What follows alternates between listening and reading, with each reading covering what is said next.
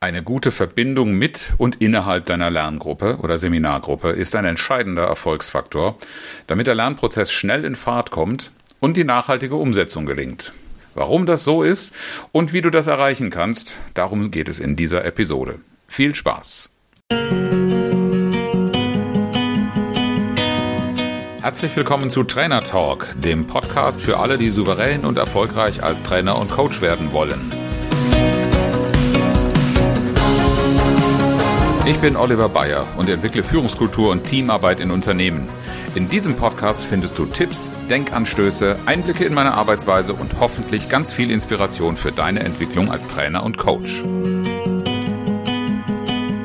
Es ist unglaublich, wie schnell wir in dieser Gruppe in die Tiefe gegangen sind, und zwar jeder Einzelne. Ich habe das noch nie erlebt. So und so ähnlich lauten Feedbacks aus meinen Seminargruppen immer wieder. Und das sind Seminargruppen, wo auch viel in den Seminaren selbst passiert, passiert ist und vor allen Dingen auch danach passiert, was ich durch Follow-ups oder durch mehrmodulige Seminarreihen ja dann auch hautnah mitbekomme. Woran liegt das eigentlich? Nun, um ehrlich zu sein, ich habe das am Anfang gar nicht so richtig auf dem Schirm gehabt. Ich bin intuitiv vorgegangen. Und wie ich dann später lernen durfte, habe ich dabei vieles, allerdings beileibe nicht alles, richtig gemacht. Das soll keine Werbung für reine Intuition werden. Ausgangspunkt ist in der Regel ein didaktisches Konzept, in dem natürlich auch dafür gesorgt wird, dass die Relevanz des Themas und die Neugier in irgendeiner Weise herausgestellt und verkauft werden. Und dann stellt sich natürlich die Frage, warum hat dann die Atmosphäre eine Schlüsselrolle, wenn das Konzept doch, das didaktische Konzept alles lösen äh, kann und dass er dafür sorgen kann. Weil, und jetzt erinnern wir uns an den guten Paul Watzlawick und seine Eisberg-Theorie, beziehungsweise das Eisberg-Modell auf die Kommunikation angewandt, dass nämlich jede Kommunikation grundsätzlich Sach- und Beziehungsaspekte beinhaltet und deshalb musst du auch auf beiden Ebenen arbeiten. Genau deshalb reicht es beim didaktischen Konzept nicht, alleine das Thema und den Zugang der Teilnehmer zu dem Thema zu sichern, sondern auch die Beziehungsebene intensiv zu bearbeiten. Mein Rezept dafür, Verbindung und Vertrauen schaffen. Das führt zu den eingangs erwähnten ähm, Feedbacks, zu den Statements. Und es führt, das kann ich immer wieder beobachten, zu Öffnung und Aktivierung von Teilnehmern. Einer der Fehler, die ich in den ersten Jahren gemacht habe, war zu lange am Anfang eines Seminars zu dozieren, weil ich gedacht habe, du musst ja auch erst Inhalte beibringen, bevor du die Teilnehmer ins Arbeiten kriegen kannst. Und pädagogische Konzepte sind aus guten Gründen heute diesbezüglich anders aufgestellt. Und ich mache auch die besseren Erfahrungen damit, möglichst früh eine Teilnehmeraktivierung zur Erarbeitung von Inhalten auch zu bewegen, zu bewerkstelligen, was mich längst nicht überflüssig macht, sondern als Wächter über mögliche Lücken oder auch falsche Aussagen äh, als einen korrigierenden und unterstützenden Begleiter eines solches Prozesses, solchen Prozesses zu machen. Wichtig ist eben auf der Sachebene transportieren wir üblicherweise ja nur Themen und Methoden und wir sprechen auch Probleme an und äh, argumentieren rational, warum diese Methoden für die Probleme richtig sind.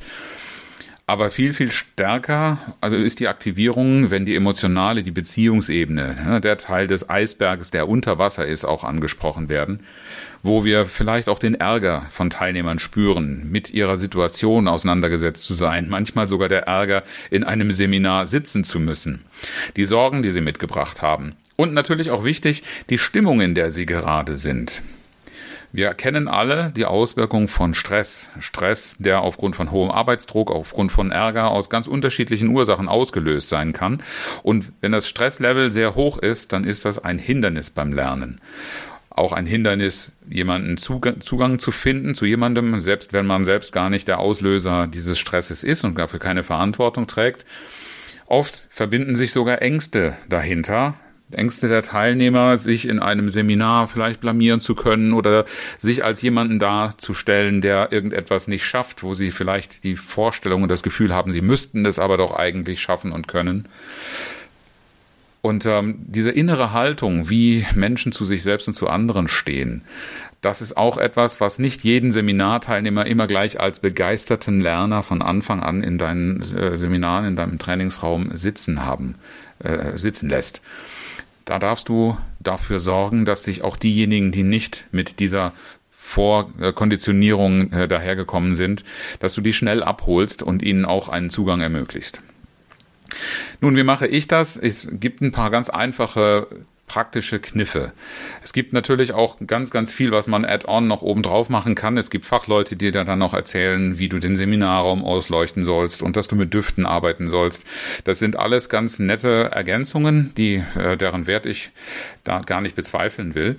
Nur erst einmal brauchst du eine ganz, ganz starke Grundlage und die ist viel einfacher und mit viel weniger Aufwand zu schaffen. Es geht schon damit los, dass zu Beginn eines Seminars ein Smalltalk für mich zum Standard geworden ist. Ich habe das besonders schätzen gelernt als Brückenbau auch in Online-Seminaren. Da ist ja bekanntlich die Verbindung über den Bildschirm nicht so leicht zu schaffen wie in einem Raum, in dem man sich gemeinsam aufhält.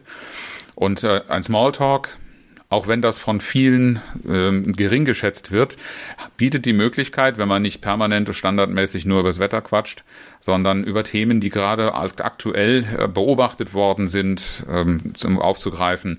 Das bildet schon mal eine Atmosphäre oder eine Gemeinsamkeit, in der man ja, einander so ein bisschen auch kennenlernen kann, wie tickt der andere. Dann sollte es allerdings nicht zu floskelhaft laufen.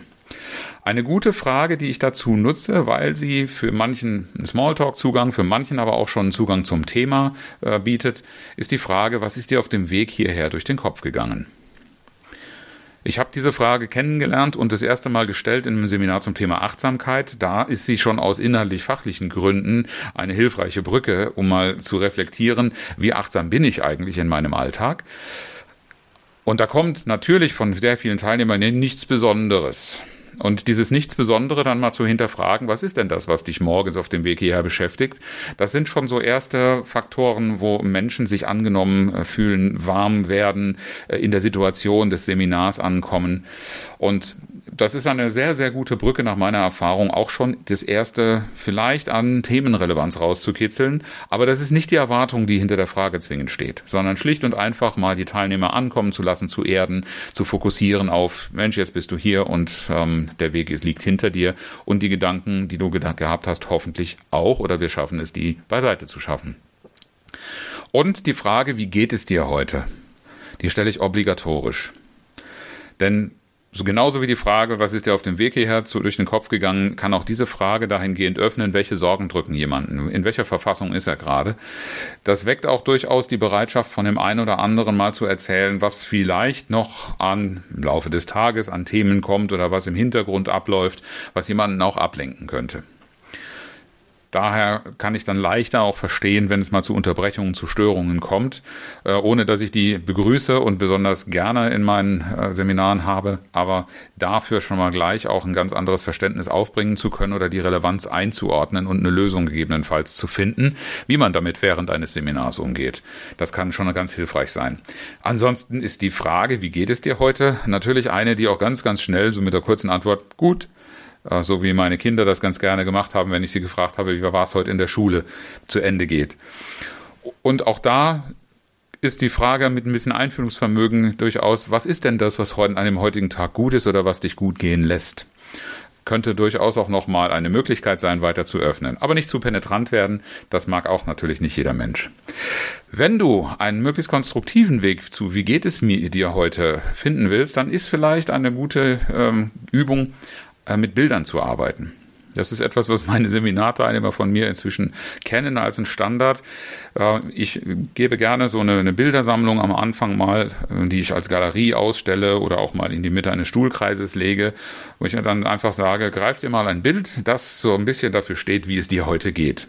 Und auf die Art und Weise kommt meistens bei jedem mehr als nur ein Gut, sondern irgendetwas, was mit dem Bildmotiv verknüpft ist. Lohnt sich auf jeden Fall für solche Zwecke immer eine Bilderübung oder eine Bildersammlung in der Tasche zu haben.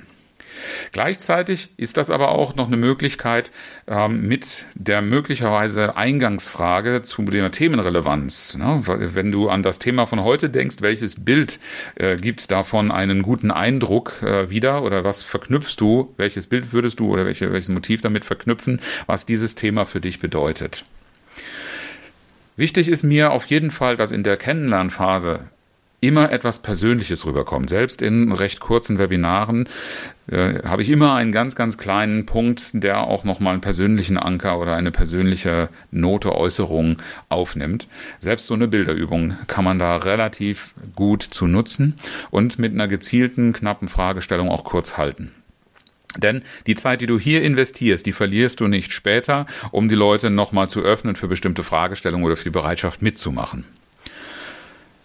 Die Vorstellung, die persönliche, verknüpfe ich außerdem gerne mit der Relevanz des Themas für die Person. Das heißt, wenn wir uns vorstellen, ähm, dann gibt es ja so diese üblichen Geschichten, erzähl ein bisschen was Berufliches, erzähl ein bisschen was Privates, wenn du magst. Und da gehe ich ganz gerne bei dem Beruflichen, wenn es das anbietet, auch das Private natürlich gerne hin und stelle dazu die Frage, wozu soll dir dieses Seminar verhelfen? Wofür kann das Thema, das wir hier haben oder warum du dieses Seminar gebucht hast, für dich wichtig werden? Das lenkt automatisch von diesem Fokus ab, welche Inhalte müssen da heute kommen, sondern welche Inhalte sind heute wichtig für mich? Was ist das, was ich eigentlich damit erreichen möchte? Gibt dir durchaus eine Möglichkeit, wie eng verknüpft mit dem Thema und wie hoch eine Erwartungshaltung da ist. Und das wiederum hilft sehr einzuschätzen, welche Themen du besonders hervorheben solltest und wo du für dich vielleicht kürzer fassen kannst. Immer natürlich in Abhängigkeit davon, welche Verpflichtungen du bei einem Stoffplan hast. Und die Frage, die das nochmal etwas präzisiert, die stelle ich auch immer noch gerne dazu, ähm, anstatt mit welcher Erwartung bist du hierher gekommen, so das berühmte Thema Erwartungsabfrage, kleide ich in einmal diese Frage, ja, wo kann es für dich wichtig werden und was genau möchtest du hier lernen? Und diese Frage, was genau du hier lernen möchtest und was ist wichtig, das dokumentiere ich ganz gerne. Entweder lasse ich die Teilnehmer selber auf eine Karte schreiben, manchmal schreibe ich es auch selbst, aber so, dass es dokumentiert ist, damit der Fokus darauf, was könnte hier heute für mich wichtig werden und an welcher Stelle entsteht eine Motivation, auf die ich auch später dann als Trainer hin äh, zugreifen kann für den Teilnehmer ähm, mit sich mit irgendetwas intensiver zu beschäftigen oder vielleicht auch mal so innere Widerstände zu überwinden, wenn schon gleich zu Anfang klar ist, wofür das wichtig werden könnte. Denn bei der Frage, welche Erwartungen hast du heute an dieses Seminar, da kommt allzu oft dann die Aussage, ja nichts Besonderes, ich lasse mich mal überraschen. Und das ist für mich persönlich einfach zu sehr ein Spiel mit dem Zufall, ob das jetzt ein erfolgreiches Seminar werden kann oder nicht. Ich habe ganz gerne eine klare Vorstellung von dem Gegenüber, wo liegt die Relevanz. Und ich frage das gerne am Schluss eines Seminars dann auch ab. Das, was du hier lernen wolltest, welche Fragen sind diesbezüglich noch offen geblieben? Ich habe natürlich vorher auch gesorgt, für im Laufe des Tagesablaufes, wenn das in das Thema reinpasst oder das einzubinden, das schon mal anzusprechen und hole dann am Schluss aber durchaus nochmal ab, was kann ich dir jetzt noch für eine Frage beantworten? Sollte natürlich nicht in den letzten fünf Minuten passieren, weil sonst kannst du nur noch die offene Frage einsammeln, aber nicht mehr viel dafür tun. Das sind mal soweit die sieben Schritte. Wie sorge ich für die entsprechende Arbeitsatmosphäre? Nochmal ganz kurz im Schnelldurchlauf, Smalltalk. Ähm, am Anfang, was ist dir auf dem Weg hierher durch den Kopf gegangen? Wie geht es dir heute? Eine Bilderübung, um mit diesen Eingangsfragen zu verknüpfen eine Kennenlernphase mit Persönlichem auf jeden Fall zu gestalten, was auch äh, in die Vorbereitung geht. Da habe ich nochmal gleich ein Add-on für dich. Die Vorstellung mit der Relevanz des Themas zu verknüpfen. Also, warum ist dieses Thema für dich wichtig oder warum kann es für dich wichtig werden? Und was genau möchtest du hier lernen? Und das versprochene Add-on. Wenn du dir Zeit in dieser Runde sparen möchtest, dann hilft es, wenn du ein Begrüßungs- oder ein Vorbereitungsvideo als Nachricht an die Teilnehmer im Vorfeld zukommen lässt. Ein solches Video hat einerseits den großen Vorteil, dass man dich als Person dann schon mal besser kennenlernen kann. Dann ist die Begegnung im Seminarraum, egal ob virtuell oder in Präsenz, nicht die erste, sondern es ist schon mal so ein gewisser Vertrauensvorschuss geflossen. Und du kannst die Eingangsfragen, egal ob du jetzt alle nimmst, ähm, ich habe die nicht immer alle in diesem Umfang an Bord, oder eine Auswahl, die dir besonders wichtig ist oder besonders gut gefällt und wichtig erscheint, die kannst du ja schon mal im Vorfeld ankündigen, dass sie sich dazu Gedanken machen möchten und ein paar Antworten mitbringen. Auch dadurch kannst du dann schon deutlich schneller in so eine Lernatmosphäre reinkommen, weil den Teilnehmern schneller klar wird, worum geht es dir auch mit ihnen zusammen in der Arbeit. Ja, wenn du weitere Ideen und Anregungen brauchst, freue ich mich äh, gerne über einen Austausch. Ich freue mich auch gerne über deine Ideen, was du für gute Erfahrungen damit gemacht hast, schnell eine gute Arbeitsatmosphäre herzustellen. Ein inspirierendes Zitat habe ich heute selbstverständlich auch mitgebracht. Mal wieder ein Klassiker, Johann Wolfgang von Goethe. Gewisse Bücher scheinen geschrieben zu sein, nicht damit man daraus lerne, sondern damit man wisse, dass der Verfasser etwas gewusst hat.